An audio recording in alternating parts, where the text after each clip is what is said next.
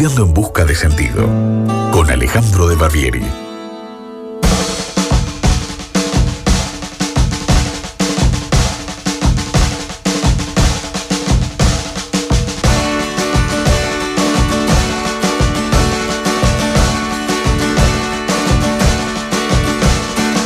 De nada sirve el porqué, de nada sirve el valor,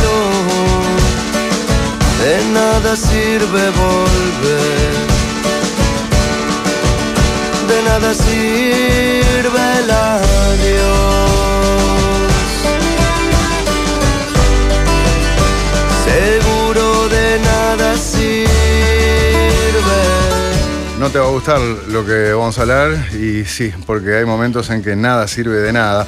Eh, de eso vamos a hablar con Alejandro de Barbieri. Bienvenido a la pecera, Alejandro. ¿Cómo te va? Muchísimas gracias, Nacho. ¿Cómo estás? ¿Cómo te reclamaba la gente? ¿Cómo te reclamaban los oyentes? Dice, che, ¿y Alejandro de Barbieri? Sí, tranquilo, tranquilo. Ya va a estar, ya va a estar. Un placer estar ¿Cómo acá. Felicitaciones por esta nueva etapa, nueva pecera, nueva etapa de la vida, nueva etapa de comunicación. Así que un gusto formar parte de este equipo y poder sumar.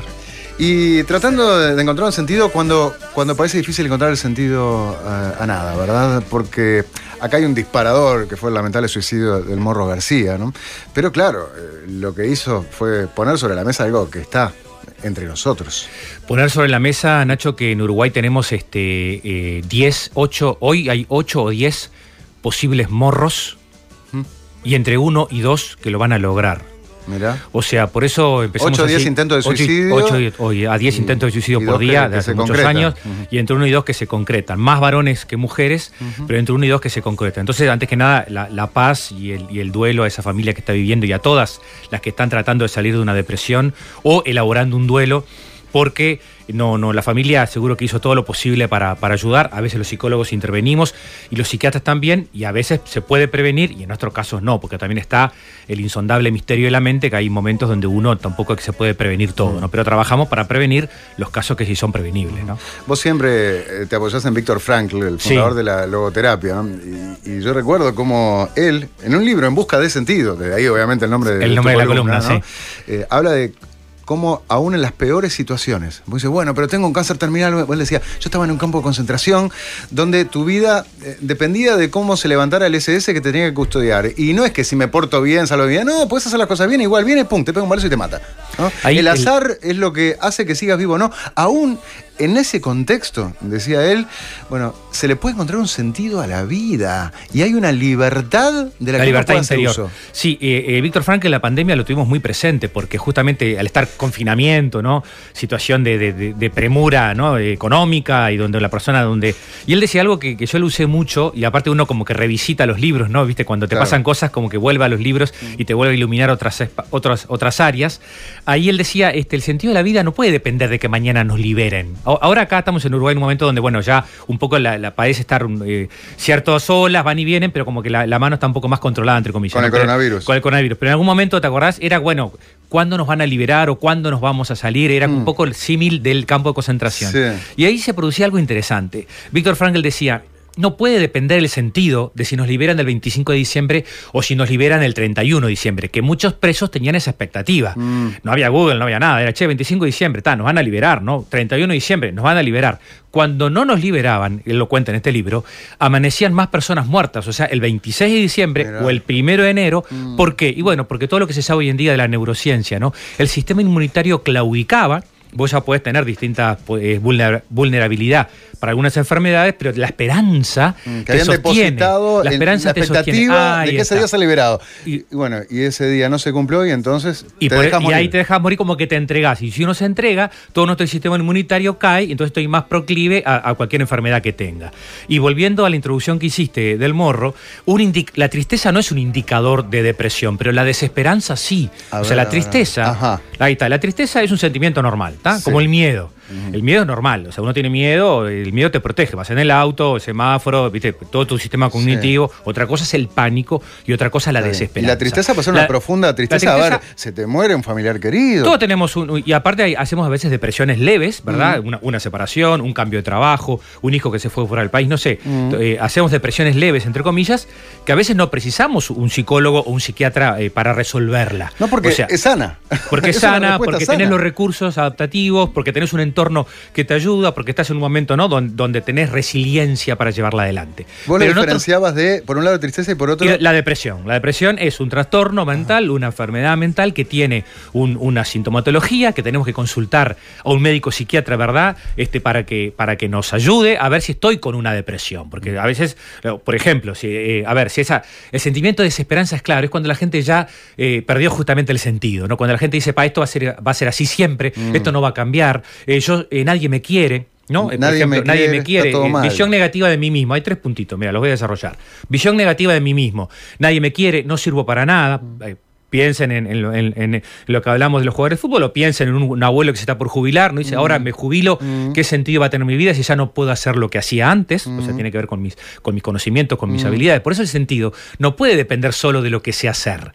¿Me explico? De lo que hago. Tengo que también entrenarme para cuando mañana tenga que hacer otra cosa. Claro.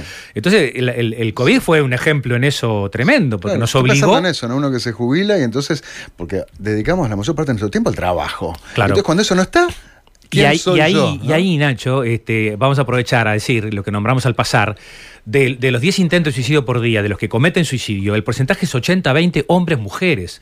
Entonces, los varones tenemos que poder saber manejar las emociones. ya quiero ir a ese punto, pero antes termino, vos me con enumerar algunas cosas. Perdón, porque eh, cuando me estás hablando de Estoy nervioso porque estoy en el debut de acá de la PC. re, nervioso ese No, digo, pero por un lado eh, está el jubilado, pero también está el desocupado. Exacto, sí. El, que se queda sin trabajo y hoy es una realidad muy dura. Pero entonces decías, por un lado, uno. visión negativa de mí mismo, o mm. sea, este, no sirvo para nada, ¿no? nadie me quiere, todo me sale mal. Este, visión negativa del mundo, ah. el mundo es terrible, esto, el mundo es terrible, este, Uruguay está espantoso, Argentina.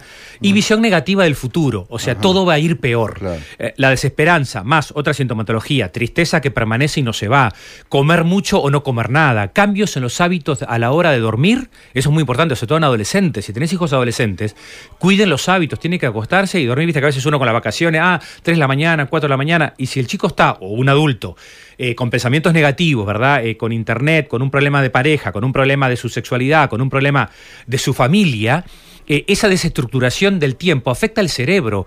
Por eso también tenemos que tomar conciencia, Nacho, de que la depresión también es, un cerebro que está enfermo, que está intoxicado, y debemos ayudarlo a iluminarlo y a que pueda despertarse para que pueda ver una luz. Por eso, por eso es que a veces se sale sin psicólogo, como dije hoy, pero muchas veces no. Y muchas veces, como el caso que, tristemente estamos, eh, este, fue el, despertador de esto, el disparador de esto, muchas veces tenés psicólogo y tenés psiquiatra, y a veces también llegamos donde podemos llegar, porque mm. no es que por el psicólogo se solucionan todos tus mm. problemas, pero mm y el psiquiatra suma, porque una depresión con un acompañamiento a tiempo y una medicación y, el entorno familiar, ¿verdad? Que influye mucho, y los vínculos, podemos ayudar a que, a que salga adelante. Que es muy difícil una depresión, es una tristeza tremenda y afecta a toda la familia. Eh, hoy justamente las noticias es cómo se dispararon las llamadas de línea asistencia al suicida, ¿no? Eh, y está muy bien que la gente pida ayuda. Y ese es un capítulo fundamental. O sea, cuando estás en ese lugar del que estás hablando vos, ¿no? Pedí ayuda. Lo que pasa es que también es como contradictorio, porque vos mismo decías, el sentimiento de esa persona deprimida es, no, yo no pido ayuda,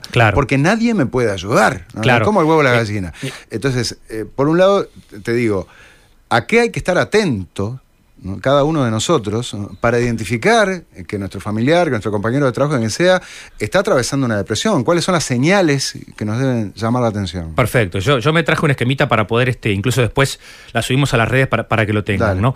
Este, el, si, el, si el ánimo está triste, si está irritable, porque a veces hay gente enojada, que está deprimida. Y como está siempre ah. enojada, ah, eh, eh, el, loco es de carácter así, ¿viste? O, viste como dicen, perdón que utilizo así el lenguaje popular, eh, ese porque tiene tiempo para, para deprimirse, porque yo no tengo tiempo. No, no, pará, es una mm. enfermedad. No es que el que tiene tiempo, me explico, se deprime. Obvio que si encontrás algo que hacer, te va a ayudar a salir, pero a veces la gente va a trabajar igual deprimida. Yo tengo clarísimo que la violencia es una expresión de un dolor. La violencia, bueno, la violencia, la, agresión. Es, entonces, dolor. Hay algo que te duele mucho. Entonces, ¿a qué tenemos que estar atentos? Como dijiste tú, si, la irritabilidad ansiedad, el enojo, ¿me explico? Sí. El mal humor permanente, el mal humor permanente. ¿Qué más? Si no disfruta de las cosas tanto de tu hijo como de tu pareja, ¿no? No disfruta de lo que hace le hacía feliz.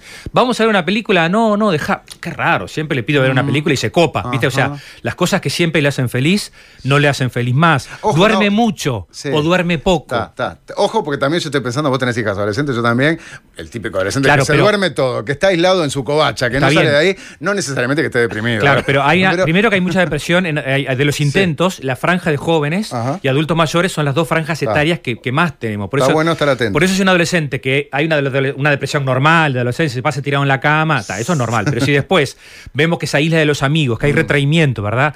Que a nivel de su escolaridad le empieza a afectar, que a Mm. nivel de su físico, el adolescente típico por la adolescencia, ¿no? Algo le afecta de su cuerpo que va cambiando y no se siente cómodo, le hacen bullying. Si no es capaz de decir lo que le pasa, si, si- a ver, si tiene eh, a veces dolores físicos, pues sobre todo los varones de nuevo, los varones, nos cuesta decir estoy triste o estoy mal o estoy angustiado y lo depositamos en el cuerpo. Entonces decimos, me duele la panza, ¿no? Me duele esto, me duele algo acá en el pecho, pero a veces ese, ese dolor es un dolor eh, del alma también. Entonces a veces, a veces lo vemos más en el cuerpo. Entonces esas señales, la inteligencia emocional te puede ayudar como mamá, como papá, como director técnico, como, como un jefe en una empresa. Porque si yo tengo un tipo que está desmotivado, tengo que ver, che, ¿cómo hago? para qué, ¿Qué te pasó? ¿Te separaste? Bueno, no, tomate una semana, ¿no? Vení, este, busca ayuda, habla de lo que te pasa, que eso ya calma la ansiedad. Es el Mm. mejor ansiolítico, Nacho. Y es el ABC de cualquier terapeuta, no importa la corriente. ¿Cómo andás? ¿En qué te puedo ayudar? ¿Vos viste la sección que tenemos que hicimos el viernes, sumergidos en el fondo Sí, de la pecera? sí, sí. Eh, los relatos de la gente, situaciones súper angustiantes. Tremendo. Y, uno se da cuenta de la necesidad que existe de que me escuchen, de poder decir lo que siento. Se abrió esa oportunidad y, se desbordó la pecera. Y en algo que yo creo que a todos nos hizo bien. A, a- a la persona que estaba hablando, pero obviamente todos los que estamos escuchando también. Porque, porque de alguna manera te hace más humano. Y empatizás con el dolor del otro y también reconoces tu propio dolor. Y como dijo uno que me encantó la frase, me dice, es divino tocar fondo para poder tomar impulso y salir hacia Claro. arriba. ¿no? Y pero tú preguntabas, Nacho, por estar atento a las señales. Hubo, hubo un compañero del morro, disculpa que vuelvo a eso, que puso en Twitter, Mm. y que me pareció muy honesto y muy duro, un diálogo, no sé si lo viste, que había un chat interno que había tenido con él, y él decía, este, loco, eh, jaja, loco, me dejaste solo, jaja, jeje, me dejaste solo. Mm. Y el compañero puso, no sé si fue Twitter o Instagram, puso señales que no vi, como diciendo. Me dejaste porque a veces viste que también, de vuelta vu- vuelvo al tema de los varones, que le puede pasar a muchas mujeres, pero ha- hago énfasis simplemente por ese porcentaje de esto, Nacho. A ver, jaja, jiji, ¿viste, ¿viste lo que buscamos? Jaja, jiji. Y entonces, jaja, jiji, yo no me la creo. No, no. No. Eh, pienso que me estás sí. jodiendo, pienso Sí, que jaja, jiji, me dejaste solo. No, y él mismo, cuando lo dice, te lo digo También en serio, lo te lo digo en digo, broma. Y ahí está la inteligencia emocional, como padres, como jefes, ¿Me como agarro del educadores. jajajijí o me agarro del me dejaste mirá lo que solo? me dijo, pará, me dejó solo, está- estamos con el COVID, eh, hace tiempo que no voy a ver al abuelo, voy y, y- y- y me quedo afuera, eh, viste, hace una semana que no me responde los mensajes, ¿qué, qué Mm. pasó? O hace dos días, voy, che, loco, con distancia, con el tapaboca, viste, pero estoy afuera con el mate, te estoy esperando, dale, vamos a dar una vuelta de manzana. O De sea- repente no tengo que decirle, me parece que estás deprimido, porque quizás eso él se va a defender, Se va a decir, cerrar, no, sí. yo, yo- yo- yo puedo solo, viste. Pero abrirle la puerta y decir, ¿cómo andás? ¿Cómo andás? ¿No? ¿En qué andás? Este, Mm, y eso es muy importante hablar. para, para generar la escucha. Te leo algunos de los muchísimos Dale. mensajes que ya están llegando a través del 1019. Eh, este dice, buen día, hace un mes se suicidó mi nieta, 18 años. Hoy Tremendo, hablamos de los sí. jóvenes se suicidan. ¿no? Eh, un número, por favor, para consulta. Bueno, 0800 1920 es el del el, el- el ACE, ¿verdad? Y 0800 0767 0800 1920 es la línea emocional por cualquier problema Bien. psicológico. Y 0800 0767 es la línea de directamente de prevención de suicidio. hola Nacho y Alejandro. La depresión no es un tema de salud mental. Es un tema espiritual, una enfermedad También. del alma. Por eso la medicina no encuentra cura a esto. Bueno, es todo un debate, toda una discusión. ¿Y esto, ¿no? ¿Sabes por qué estamos preocupados, Nacho, en Uruguay? Porque los porcentajes se récord en Latinoamérica. Hay otros países que pasan por guerras, por dictaduras, por Mm. problemas económicos, y las cifras nuestras se despegan de lo que es Latinoamérica y casi en el mundo. Entonces, esto es lo que tenemos que revisar también de nuestra cultura. Tiene que ver con lo cultural, con lo sociológico, y no toda persona que intenta suicidarse padece de un trastorno mental, que es un mito. Hay Ah. mucha gente que Ajá. tiene trastornos mentales y no se suicida, Ajá. y hay mucha gente que hace un intento de suicidio en un momento de su vida y no por eso tenía una patología. Te entiendo. Bueno, el ejemplo típico, una enfermedad terminal, y dice, bueno, loco, yo no quiero vivir así, y tal, me mato. Bueno, O un impulso, eso- porque la técnica que utilizan en este 0800 o cualquier psicólogo, último recurso, para seguir nombrando colegas que trabajan en eso, la técnica fundamental es la postergación del impulso. Una persona, ¿viste? en un momento de soledad, en un momento de COVID que puede influir, en un momento de consumo de drogas, que donde, donde yo no estoy tan, viste, tan, tan, este, digamos, donde mi pensamiento no, no puede controlar mi mundo impulsivo, estoy solo, nadie me quiere y en ese momento aparece el impulso. Es eso lo que tenemos que postergar como amigo, como papá, hablando, conversando. Tenés que estar toda la noche hablando con tu hija. Ayer hablé con una familia, Nacho. Tenés que estar toda la noche hablando con tu hija de 2 a 6 de la mañana. Me quedo toda la noche hablando con mi hija. Una familia que ayer me, me, preguntó cómo hacer porque su hija adolescente estaba con pensamientos suicidas. Aparte de derivar a los profesionales, ¿no? Eh, me acabo de enterar, dice Eli, eh, que un amigo que hace muchos años se desapareció está con depresión. No se deja ayudar por la familia. Yo estoy tratando de acompañarlo. Lo sentí más activo, pero quiero ayudarlo y no sé qué más puedo hacer, dice Eli. por lo menos estás ahí. Bueno, ahí en el cómo acompañar, ¿no? Si cómo ayudar, porque a veces aunque no pida directamente la, la, consulta, que no, no, te diga estoy mal, acompañar, una escucha activa, la empatía, acompañar sin juzgar. Sin de, viste, vos tenés todo, ¿no? Tenés todo comparado con qué. Obviamente mm. que a veces dice, está, perdió el trabajo, entonces eh, eh, es entendible, pero no, mucha gente pierde el trabajo y tiene otros recursos, que eso es lo que tenemos que lograr, porque hay muchos otros jugadores de fútbol, o empresarios, o no empresarios, que manejan presión, manejan exigencia. Estamos en una sociedad que exige mucho. Entonces también a veces eh, uno quiere bajarse, me explico, quiere, para en el mundo que me quiero bajar, ¿no? La depresión a veces es eso, es oportunidad para poder eh, darle a mi vida un nuevo sentido. Está bueno eso, ¿no? Por eso decía tocar fondo para tomar Lo espiritual que te dijo el oyente. Eh, Nacho, ¿cómo me gusta escuchar a De Barbieri? Hoy estoy bien pero a la cabeza aprendí a tenerle respeto. Tengo 50 años y hace 7 tuve problemas económicos graves. Lloraba a escondidas, manejando en casa o donde estuviera. Pasé muy mal de verdad y llegué a manejar la idea del suicidio. Es horrible. Hoy salió el sol y estoy feliz y mejor que nunca. Esto es un buen testimonio también, ¿no? Eh, cuando vos estás en el pozo, no ves la luz, ¿no? Y acá es que te está diciendo, mira, yo estuve ahí. Loco, no te dejes, no te dejes llevar por esa oscuridad. Mira que tarde o temprano el sol va a salir. Aunque vos no lo veas, confía en que el sol va a salir. Ahí para esa persona tengo un mantra cortito, que es, este, tu mente siempre te recuerda lo malo, lo difícil, lo negativo. Recuérdale tú a ella tu grandeza, tu pasión y tu fortaleza. Entonces respiro, ¿no? 30 segundos, me pongo una música voy a la casa de un amigo, voy, voy a, hago algo, eh, eh, pero tengo que tener esos recursos. Y si no, mm. eh, llamar a este 0800, que son profesionales que te van a ayudar a poner en palabras tus emociones, que la psicoterapia no es mágica, ¿qué es? Identificar mis emociones, la rabia, el enojo, mm. la ira, para poder manejar con la palabra y poder darle a mi sufrimiento un nuevo sentido. Vamos a hacer un corte y seguimos buceando en busca de sentido con Alejandro de Barbieri. Caerme a pedazos, pero acá siempre estás vos.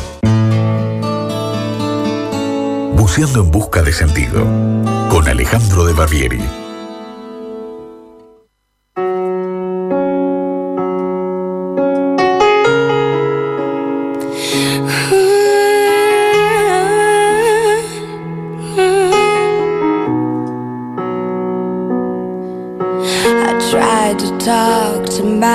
Barbieri. I tried to talk to my guitar, talk to my imagination, confided into alcohol.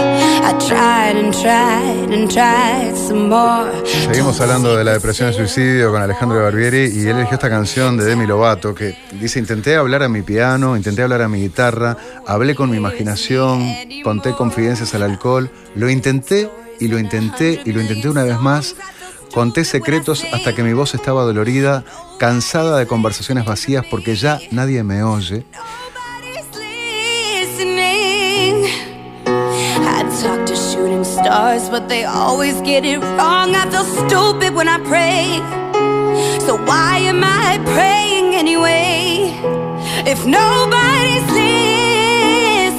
¿Por qué rezo si no hay nadie escuchando? Alguien, por favor, envíame a alguien. ¿Hay alguien ahí? Necesito a alguien. Por Dios. Es un grito. Es... Esta canción la conocí gracias a mis hijas, como vos adivinaste cuando preparábamos. Eh, te emociona, te emociona volver a escucharla. Aparte, si conocen la historia de ella, ella hacía creo que un año o dos que no cantaba. Cuando vuelve a cantar ahí en los Grammys, se, se corta al minuto, a los 30 segundos y vuelve ella, el piano se da cuenta y vuelve a retomar la canción. Anyone, o sea, qué importante que son los vínculos para darle sentido a tu vida, Nacho. Nadie encuentra el sentido de la vida solo. La persona que, quiere, que está pensando en suicidarse, como hablábamos hoy, no es, que, no es que no tiene ganas de vivir, Nacho, lo que no puede es, lo que quiere es dejar de sufrir. Lo- no puede seguir sufriendo, no puede seguir viviendo la vida con ese sufrimiento. Por eso, por eso, este, cuando nosotros este, eh, poder tener, este, por ejemplo, le hago este resumen ¿no? del anterior, tener una dieta saludable, tener vínculos saludables, un trabajo que le dé sentido a tu vida, un proyecto de vida. Este, por eso, la persona tenemos que recorrer todas las. Todas las, es tremendo, esto te- se te queda en el ADN esta canción, de- Sí, te sí. parte porque eso es un lamento, Claro. que es realmente lo que está sufriendo la persona Claro. que no encuentra sentido. Claro. Está desesperada. Entonces, alguien que esté ahí re- te, reto- te renueva la esperanza. Alguien que te diga, qué linda que estás, lindo que estás, ¿en qué te puedo ayudar? O simplemente va, calladito a la boca y prepara una pascualina, vamos a salir a caminar, no tengo ganas, te estoy esperando, salimos a caminar. Salió a caminar y esa persona ya se siente mejor, Sí, sí. aunque no haya resuelto su problema laboral, su problema afectivo, pero ya de a poquito le va dando un nuevo sentido a su vida cada día, recorrer todas las dimensiones, vínculos sanos, eh, agradecer, que tiene que ver con la felicidad, tener un proyecto de vida y saber manejar el estrés, que eso y las exigencias y la presión. De eso quiero hablar, y sobre todo en el, en el ámbito laboral, ¿verdad? Eh, algunos de los muchos mensajes que siguen llegando al 1019, mirá este, ¿no? Eh, dice, buen día Nacho y Alejandro, mi mente piensa mal. Muchas veces he pensado en el suicidio desde la adolescencia. Hoy estoy pasando por un momento difícil y a veces quiero terminar con todo, pero sigo acá.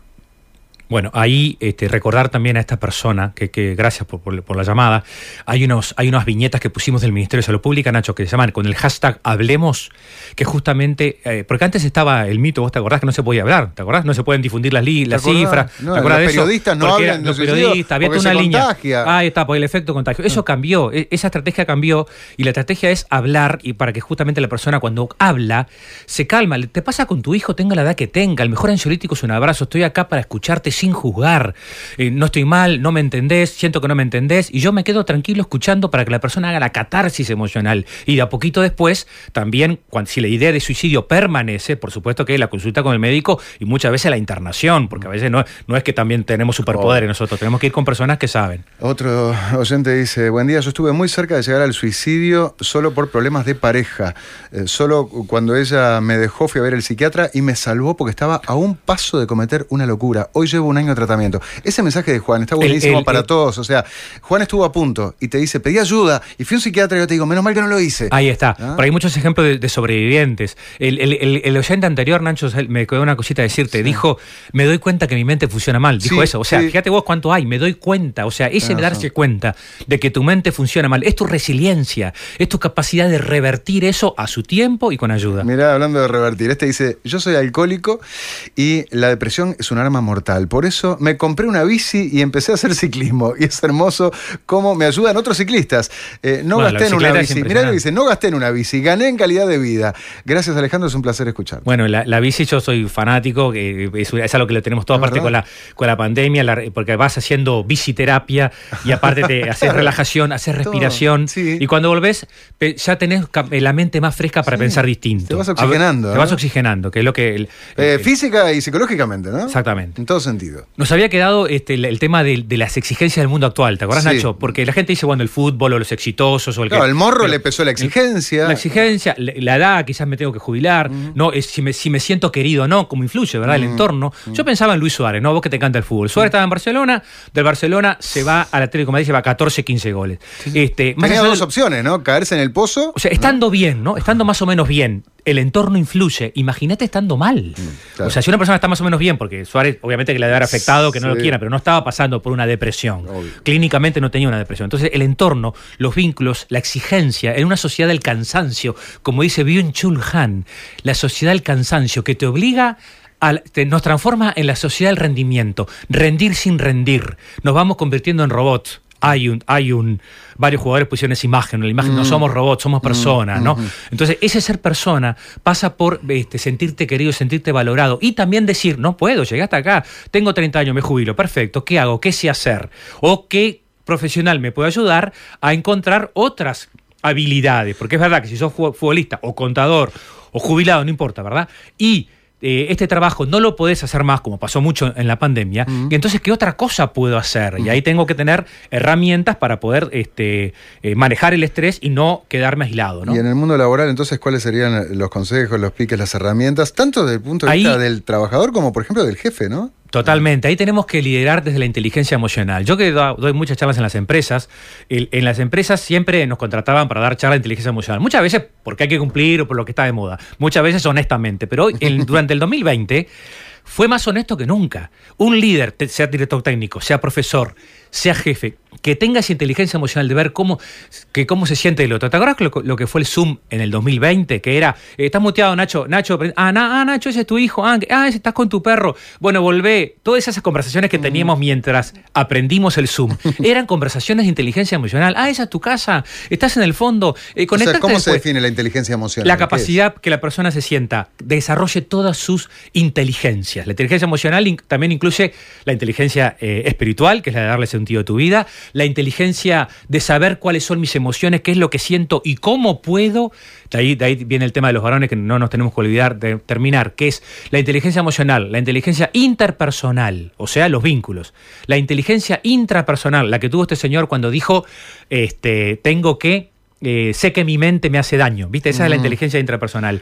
Todo eso forma parte de la inteligencia múltiple. Todo lo que tiene que ver con, con lo emocional, con lo psicológico. En, en resumen sería esto, conocer mis emociones, identificarlas para autorregularlas. O sea, soy persona, no soy perrito. Está, pero vos en relación a los demás, vos como jefe, por ejemplo, Como ¿cómo jefe, usás la bueno, inteligencia emocional? tomar en cuenta, Ah. viene una persona la que persona viene de no una solo maternidad. te rinde exigirle, che, te pedí 10 y me hiciste 7, sino además darle las condiciones para que se sienta cómodo, para que se sienta feliz eh, Exacto. haciendo laburo. El- el- primero que saber que en el trabajo tiene que ver con nuestras habilidades, ¿no? ¿Cuál- cuál- qué- ¿Por qué uno hace lo que hace? ¿Por qué yo estoy acá ahora contigo? Porque me encanta comunicar, me, me da feedback la gente, ¿no? De, que esta- de, de que esto se precisa, de que se necesita. O sea, que cada uno encuentre en su trabajo cuál es, cuál es la trascendencia que tiene en su tarea. No solo, a nosotros no nos van a recordar por lo que hacemos, sino por cómo hacemos lo que hacemos. Lo bien. que hacemos lo hacen, lo hacen mil personas. bueno. Pero cómo haces lo que vos haces es tu plus, es tu actitud. Ahora, si yo estoy mal, si yo estoy deprimido, Nacho, mi- mi- mis habilidades no, no, las pierdo, pero pierdo el ánimo. Vas a hacerlo Y- tipo robotito. eh, y, entonces- y- y es- y ahí te vas a transformar en, una- en un humano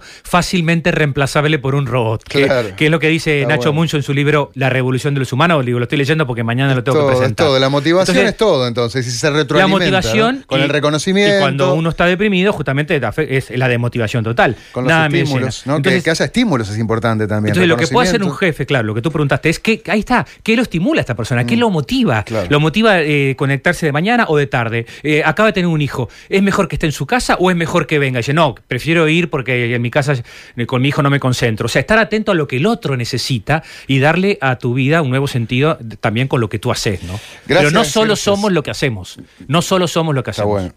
Gracias, gracias, dice un oyente. Para quienes no podemos pagar una consulta, es de gran ayuda este espacio.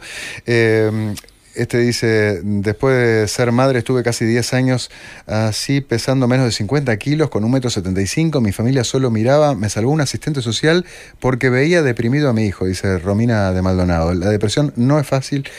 La gente piensa que estás así porque querés. Yo creo que hay un Claro, mecanismo de es- defensa de muchas es personas. La- no queremos ver al otro que se siente mal. No queremos ver, no queremos ver al viejo, no queremos ver al enfermo. ¿qué? Y entonces lo negamos y decimos, pa, loco, so- eh, salí, ¿no? Eh, ¿Por qué estás así? ¿No?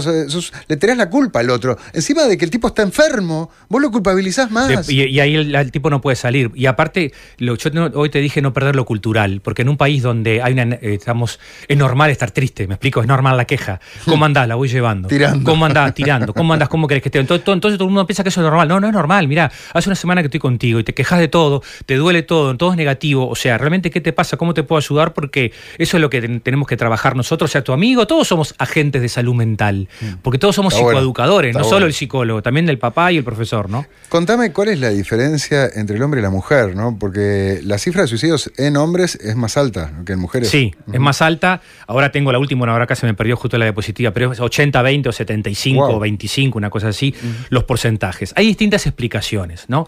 Este, esto es algo que es interesante ponerlo en el foco porque tiene que ver con la educación, tiene que ver con el patriarcado, con el machismo, con todo lo que venimos hablando. ¿Por qué? De hecho, eso de que no se hable del, del- del- del suicidio, ¿te acuerdas? Como tú decías en la prensa, Mm, también quizás viene de ese, desde esa lectura. Antes en la familia, cuando había una muerte por suicidio, también se escondía, ¿te acordás? Uno se enteraba de grande, ¿no? Fulanito, no sé, tuvo un accidente de auto, eh, pero ahora, y es importante saberlo, porque puede haber una, una base genética que el médico tiene que tomar en Mm. cuenta. Entonces, los varones, como generalidad, recordemos, porque Sí. cada persona es única, nos cuesta poner en palabras lo que nos pasa. Hay distintas, en internet van a encontrar, alexitimia es una de estas definiciones. Alexitimia. Aesin, lexi, eh, viene de léxico palabra y timia viene de timo afecto. Ajá. Alexitimia quiere decir dificultad para poner en palabras los afectos. No quiere decir que el tipo no sea sensible. ¿Cómo anda? ¿Cómo te fue el laburo? Bien, ¿para, para qué crees que te cuente? Siempre lo mismo. Contame, ¿cómo anda? Bien, no, deja, después te cuento. O sea, eso que, que a veces lo, lo grafico, pero, pero como con. Lo grafico, pero, pero no es humor. O sea, es una tragedia para una pareja o es una tragedia para, para un jefe, si no sabe identificar. ¿no? que esta persona tiene alexitimia. Entonces, alexitimia, un libro, eh, un libro, una terapia, una conversación con un amigo, te puede, una película, Mm, te puede ayudar, ayudar. a poner en palabras los afectos, a entender las emociones del Aparte, otro. poner en palabras es todo. Poner en palabras es darle vida a las cosas, es reconocer que existen. Y a su vez, el no hablarlo es negarlo. Es fundamental hablarlo. Y porque cuando uno no. Y de hecho, cuando tú hablas, de- hay un poema de Machado que me encanta: La pena compartida es la mitad de la pena. O sea, cuando vos hablas de lo. Dice, fui al psicólogo y no sé qué me hizo bien. Y a veces fue. Y, y a veces me llama un colega, Ale, ¿qué hiciste con Fulano? Le digo, mirá, no. Hablé, saqué nada, pa' afuera. Creo que lo pude escuchar. Ahora, esa claro. habilidad de escuchar tampoco es fácil. Porque si yo Mm. estoy estresado, estoy cansado, o, o alguien habla y yo estoy pensando y le estoy respondiendo, no estoy realmente. El otro no se va a sentir escuchado, ¿no? Que puede ser tu hijo. Y la mujer, o puede ser tu al pareja. revés, ¿no? Yo no sé Entonces, si hasta genéticamente, pero que hablan la más, hablan más de niña. habla ¿me más y recurre más. Sacan pa' Y afuera. recurre más también, me explico. Ti- Tiene más grupo de recurrir. Habla en todos lados con amigas, con, con- Sí. y eso y eso genera. Eh, eh, una eso válvula de escape. Una válvula de escape y una contención. Entonces También. nosotros, ah, te separaste, ah, jiji, jaja, no importa, vamos a jugar al fútbol. O sea, pará, mira lo que te dijo. Eh, después ¿Por qué? al Porque los hombres. Bueno, hablando de Morro García, ¿no hubo un comentario de, de Ruggeri? ¿No? Hubo un comentario que en- no sé ahora en qué, dónde fue, pero que, que fue de terror porque decía, es verdad que es otra generación. El loco decía, este, no sé si lo tenés por ahí, decía tipo, ah, se burlaba de los psicólogos y yo cuando era chico, mi madre me daba un palo y se arreglaba todo. El programa 90 minutos, sí. Pero básicamente. eh, básicamente era eh, eso. A lo que voy es que- con un claro, pero eso también generó mucho trauma en, en muchas generaciones. No es, no es mucho palo para que aprenda, ¿no? O sea, él le habrá pasado eso, pero, pero no quiero estar en el lugar de su hija o de, o de, o de su, o de si soy jugador de fútbol, de tener un técnico que me diga, vos loco, porque si estás con depresión, no es pone y pone. Mm. O sea, viste, porque hay, puede haber una obesidad que tiene que ver con esa depresión, o sea, puede haber un montón de cosas que están afectando. Así que eh, ahí está el, el tema del varón, cuando, cuando nuestra toxicidad, ¿no? No nos hace eh, juzgamos al otro como debilidad. Por eso, Nacho, ¿te puedo decir algo? Nadie se quiebra emocionalmente. Tienes que estar bien entero para decir, vos loco, no puedo más, estoy hecho carozo, ¿sabes qué? Preciso ayuda, eh, esto no es más lo mío, me jubilo, perfecto, dale. Mm. O dejo el fútbol, dejas el fútbol, dale. Ahora, si dejo el fútbol, pero no, no sé hacer otra cosa, ¿me explico? Y tengo que darle de comer a mi familia, Claro. entonces hay gente que no puede dejar su trabajo si es lo único que sabe hacer. Es un combo multifactorial. No hay una sola cosa que explique y también está después el misterio de la mente humana, ¿no? Algunos de los muchos mensajes ya sobre el cierre, este dice, qué bueno escucharlos para entender muchas cosas y ojalá poder ayudar a algún amigo familiar. Otro que escribe al 1019 dice, el no alcanzar mis objetivos laborales, en La recién, presión. me ha llevado a estar frustrado y depresivo. ¿La ambición te puede llevar a la depresión? Y este dice, mi madre, en medio de un cuadro depresivo, tuvo un intento de autoeliminación y hoy está feliz y disfrutando de la vida. Sí se puede salir. Eso, eso quería poner énfasis, Nacho, qué suerte que lo nombraste. Mucha gente se sale de la depresión y se sale de intentos de suicidio. En Estados Unidos hay grupos que se llaman Survivor, acá no, acá no, no los conozco, que son sobrevivientes de intentos que se unen para Mira. contar su historia y para decir, mira, yo pasé por esto y salí adelante. Y muchas otras personas salen también con los recursos, la dieta saludable, la alimentación, la meditación, la meditación, encontrar gente que medita, que te hace disfrutar del aire libre, de la naturaleza, darle paz a tu mente, ser más compasivo contigo mismo, ser menos autoexigente, saber que todos somos limitados. Soy muy bueno en esto, pero en esto no, y no pasa nada, no tengo que ser bueno en todo.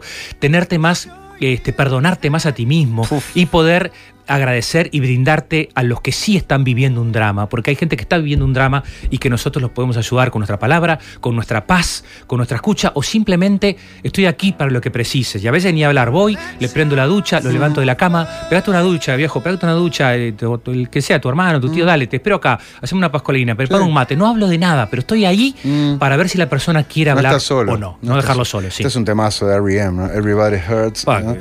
Y justamente dice, ¿no? Eh, a ver, eh, sí, cuando todo el mundo te puede, eh, te puede lastimar y, y todos podemos sufrir ¿no? en algún momento, hang on, dice, aguantá, aguantá, ese es el mensaje. Creo que pasa eh, por amor propio, tenés que quererte, asumir que sos único, jamás pensar que los problemas pueden más que nosotros. Repito, autoestima y valorarse uno mismo, escribe acá otro oyente. La depresión no siempre es por una causa específica, es una enfermedad que no siempre depende de los objetivos que se tengan. Un genio Alejandro, aporta un oyente, claramente. Claro, porque cuando es por una causa específica, en todo caso es una depresión, pero es lógica. Ya, se me murió mi esposo. Pues es reactiva, se llama psicología de depresión reactiva, Claro. cuando es reacción a una pérdida del trabajo, una pérdida de un- el tema es cuando vos estás bajoneado y no hay una causa concreta que O es el vacío existencial que plantea Claro. Víctor Frank, nada me llena, nada de lo que hago le da sentido a mi vida. Mi hija es depresiva, está en tratamiento, pero es muy difícil saber cómo llevarla. Realmente hay veces que me siento mal y culpable, dice Ana. Es difícil ayudar. Muy importante la- el apoyo a la familia, porque una depresión es una energía negativa permanente. Entonces eso daña todo el contexto familiar. Ale, muchísimas gracias eh, por esto en nombre de todos los que están escribiendo mensajes, sin escribirlos seguro eh, que necesitan esas palabras. A propósito, ¿no? si alguien quiere una vía de comunicación contigo... La página es aledebarbieri.com, el Instagram Ale de Barbieri. Vamos a ir poniendo todo lo de acá, lo de la columna de la pecera. Puede ser algo más que es muy duro. ¿Cómo no? Eh, ayer lo vi en la tele y creo que son cosas que no se pueden dejar pasar. Dale. La mamá del morro lo dijo públicamente, que no cremaba su cuerpo, el de Santiago, para que su mamá, la abuela del morro de 87 años, pueda despedirse de su hijo. Qué coraje en medio del dolor y en medio de la tragedia que, que esta mamá tenga que tomar esa decisión, ¿no? De que eh, no solo enterrar a un hijo, que es uno de los duelos más difíciles de hacer, sino aparte no cremarlo para que la abuela pueda despedirse, porque eso es muy importante para la elaboración del duelo. Poder despedirse, poder tener la paz de que hicimos lo que, pusi- lo, hicimos lo que pudimos con las herramientas que tuvimos como padres, que no son las herramientas de un psicólogo. Así que si él después tomó esa decisión, bueno, pasa su alma y mucha ayuda, mucha fuerza para los que están tratando de salir de una depresión. Gracias, gracias para quienes no podemos pagar una consulta es de gran ayuda a este espacio. Dice uno y otro. Dice un placer tener a De Barbieri otra vez en la radio. Gracias, Ignacio. Gracias, Gracias, Ale. Nacho, a vos. Hasta la próxima. ¿eh? Gracias por dar este espacio para la salud mental. Y ya nos volveremos eh, a sumergir buceando en busca de sentido.